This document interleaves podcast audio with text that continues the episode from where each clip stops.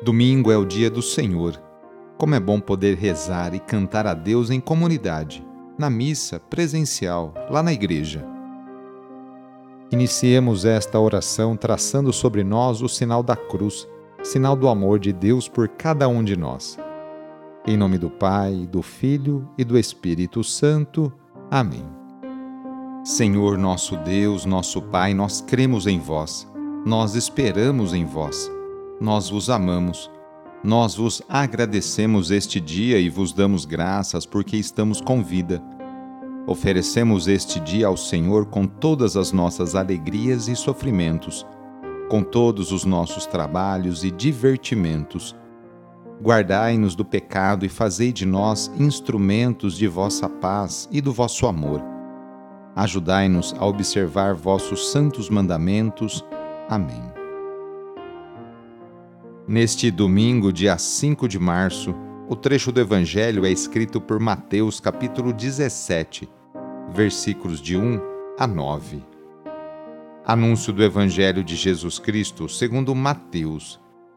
Naquele tempo, Jesus tomou consigo Pedro, Tiago e João, seu irmão, e os levou a um lugar à parte sobre uma alta montanha, e foi transfigurado diante deles o seu rosto brilhou como o sol, e as suas roupas ficaram brancas como a luz.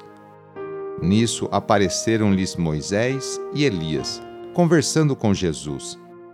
Então Pedro tomou a palavra e disse: Senhor, é bom ficarmos aqui. Se queres, vou fazer aqui três tendas: uma para ti, outra para Moisés e outra para Elias Pedro ainda estava falando quando uma nuvem luminosa os cobriu com sua sombra.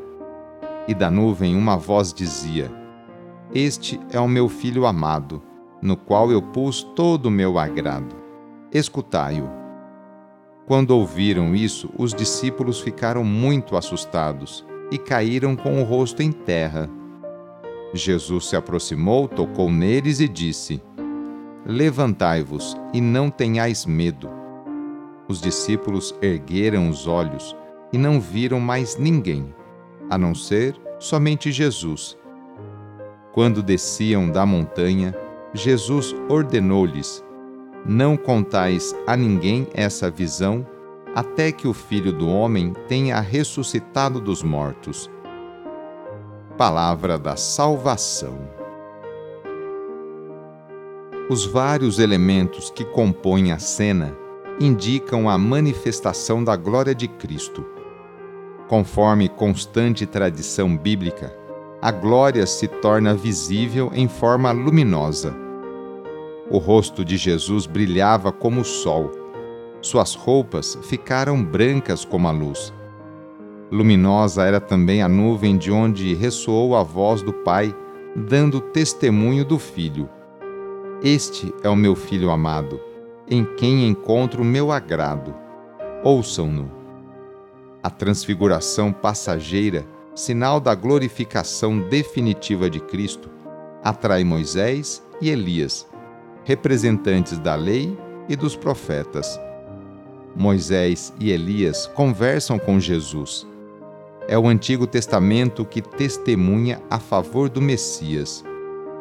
Terminada a transfiguração, os discípulos são convidados por Jesus a descer da montanha, voltar à realidade cotidiana. A glória virá depois da luta. Na oração de hoje, vamos pedir especialmente a bênção para as famílias. A família é a principal responsável pela formação da consciência humana e cristã de uma pessoa. A família é a célula principal da sociedade e atualmente vemos um grande sofrimento de tantas famílias que passam por dificuldades em seus relacionamentos. Vamos fazer o seguinte: reúna sua família e vamos pedir juntos a Deus a sua bênção.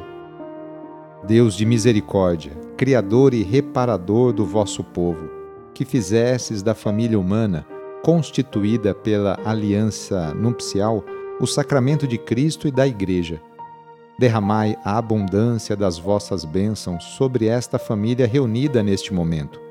para que aqueles que nela vivem unidos pelo amor sejam fervorosos no espírito, assíduos na oração, solícitos uns pelos outros, atentos às necessidades de todos e deem testemunho da fé pela palavra e pelo exemplo. Por nosso Senhor Jesus Cristo. Amém. A nossa proteção está no nome do Senhor, que fez o céu e a terra. O Senhor esteja convosco, Ele está no meio de nós. Pela intercessão de São Paulo, desça sobre você, sobre a sua família, sobre as suas intenções e necessidades a bênção do Deus Todo-Poderoso. Pai, Filho e Espírito Santo. Amém. Foi muito bom rezar com você hoje. Se esta oração está te ajudando, eu fico muito contente. Então envie o link da oração para seus contatos, familiares, amigos, conhecidos. Eu sou o padre Edmilson Moraes, salesiano de Dom Bosco, e moro atualmente no Colégio Salesiano Santa Terezinha, em São Paulo. Que Deus continue abençoando você e sua família. Abraço e até mais!